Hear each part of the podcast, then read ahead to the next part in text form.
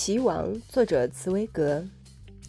一个人住一间大饭店的房间，听起来很人道，对不对？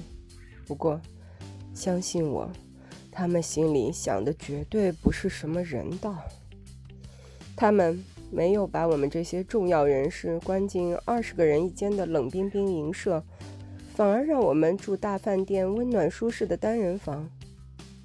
这是一种更阴险的手段。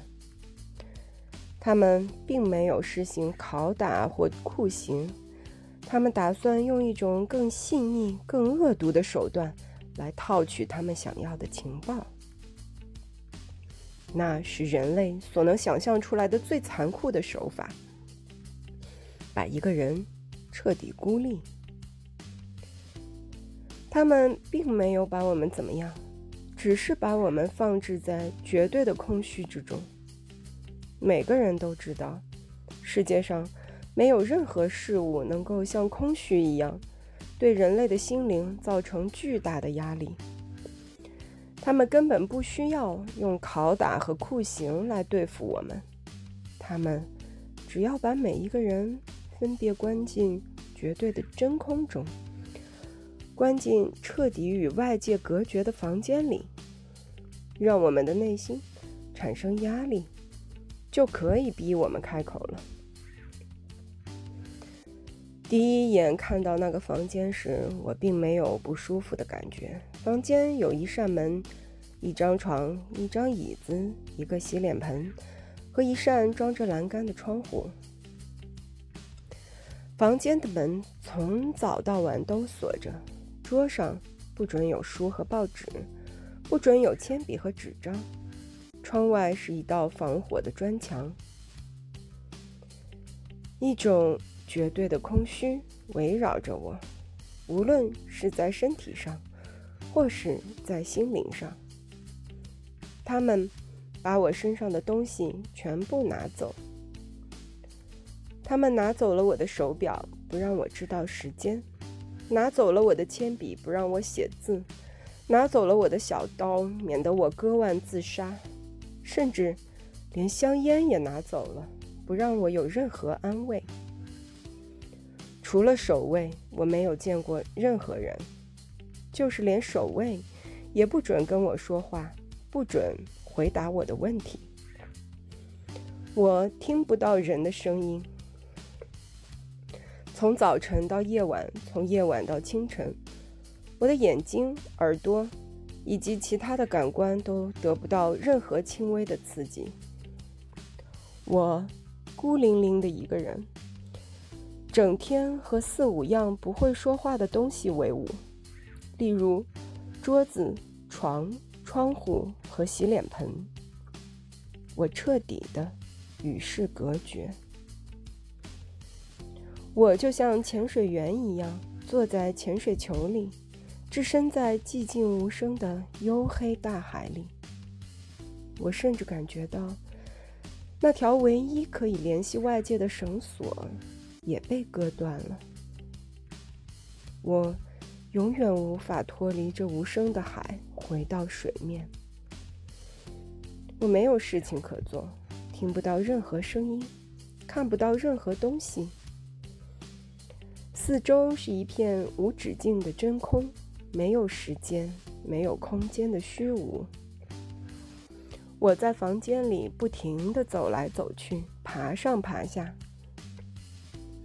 然而，即使是没有形体的思想，也需要一个支撑点，否则就会开始疯狂地绕圆圈，自我追逐。即使是思想，也无法承受虚无。从早到晚，你永远在期待发生什么事情，然而，永远不会有事情发生。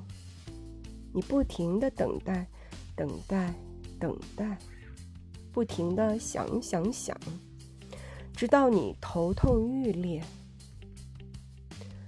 什么事情也没有发生，你始终是一个人，一个人，一个人。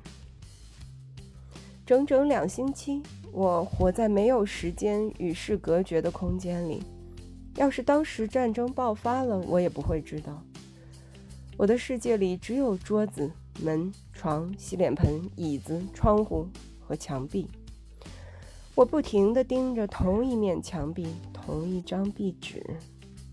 由于看的时间太长，壁纸的锯齿形图案的每一个线条，仿佛被人用钢刀刻在我的大脑最深层的皱褶里。最后的审讯终于开始了。他们突然把我叫出去，我根本不知道当时是白天还是晚上。他们带着我穿过几个走廊，我根本不知道自己会被带到哪里。后来，我突然发现自己站在一张桌子前面，对面坐着几个穿军服的人，桌上放着一堆纸，那是一个档案。我不知道里面的内容是什么。接着，他们开始审问我，问题有真有假，有的很直接，有的很迂回，有的是声东击西，有的是陷阱。我回答问题时，可以听到他们的手指头邪恶地翻弄那些文件，而我不知道里面写的是什么。那些恶毒的手在纸上写了一些东西，而我不知道他写了什么。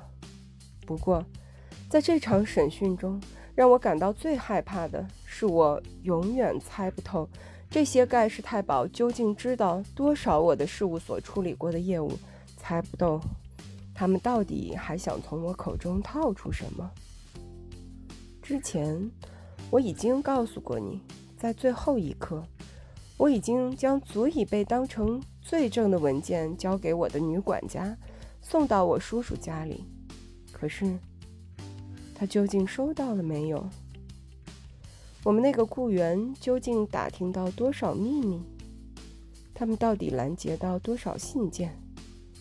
这段期间，在由我们代理业务的德国修道院里，他们究竟从哪一位笨神父嘴里套出了线索？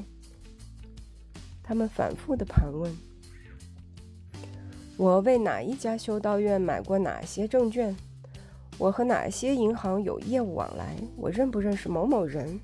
我是否收到过从瑞士或是其他地方寄来的信？因为我猜不透他们究竟知道了多少，因此每回答一个问题都得承担严重的后果。”如果有某件事情是他们还不知道的，而我承认了，可能就会连累别人。如果我说了太多谎，我自己可能就会有生命危险。